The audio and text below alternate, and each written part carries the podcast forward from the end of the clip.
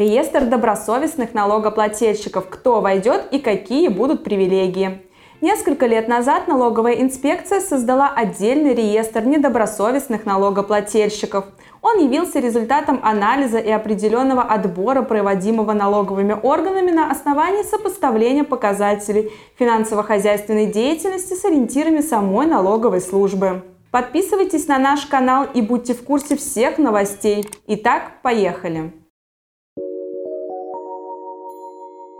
Наиболее частым основанием для признания неблагонадежности компаниями налогоплательщика является следующее. Наличие массового адреса или учредителя. Неоднократное непредоставление документов и пояснений на запросы налогового органа.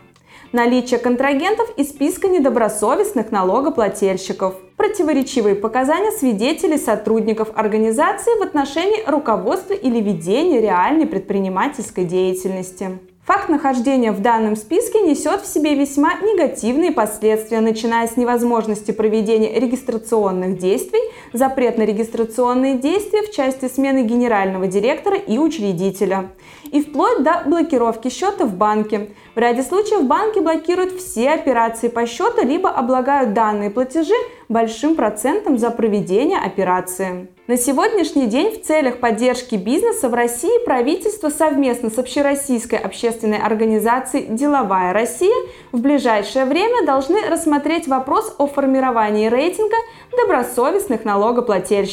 Данный реестр будет создан для отбора лидеров рейтинга компаний, которая будет представлены дополнительные налоговые льготы и преференции. Налоговые преференции – это предоставление государством льгот и приоритетов тем или иным предприятиям и организациям в целях создания благоприятных условий их деятельности. Напоминаем, что в настоящее время налоговые льготы и государственные преференции предоставляются предприятиям малого и среднего бизнеса, включенным в единый реестр субъектов МСП. При составлении рейтинга добросовестных налогоплательщиков будут учитывать уровень налоговой нагрузки. Напомним, в 2022 году налоговые льготы и государственные преференции предоставляют представителям малого и среднего бизнеса, которые попали в единый реестр субъекта МСП. Статус малого предприятия дает право вести упрощенный учет и сдавать меньше документов в составе бухотчетности, платить меньше налогов, сдавать меньше стат отчетности,